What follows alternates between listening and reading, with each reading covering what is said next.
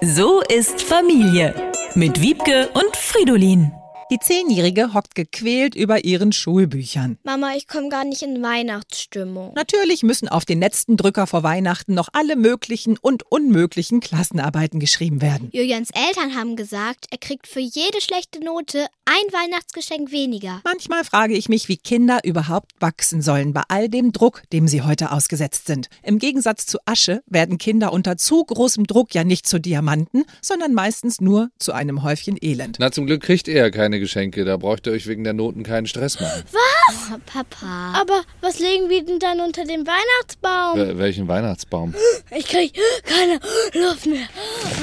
Haben wir irgendwo Riechsalz? Was musst du denn noch alles lernen? Erdkunde, Englisch, Geometrie. Wie soll ich das denn alles schaffen? Wir bauen jetzt erstmal unseren Herrnhuter Stern zusammen. Papa, ich habe für sowas wirklich keine Zeit.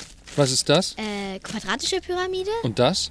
Dreieckspyramide? Und welche Polyederform ergibt sich daraus in der Mitte? Das ist ein Rhomben-Kubokteeder. Ein was? Das weiß man doch, das sieht doch jeder. Mama, kriege ich auch für schlechte Noten weniger Geschenke. Im Gegenteil. Für jede Eins, die du mit nach Hause bringst, koche ich zur Strafe rote Bete-Auflauf. Wieso das denn? Das sofort auf zu lernen. Weil ich nicht möchte, dass du so unter Stress gerätst. Weil Weihnachten ist, Weil du gut bist, so wie du bist, egal welche Noten du mit nach Hause bringst. du bist auch gut, so wie du bist. Auch wenn du rote Beta-Auflauf machst. Und ich finde mich auch so gut, wie ich bin. Ich finde dich verbesserungswürdig. Weil du Was? keinen Weihnachtsbaum kaufen Der willst. steht doch schon längst in der Garage. Na, dann kann Weihnachten ja kommen.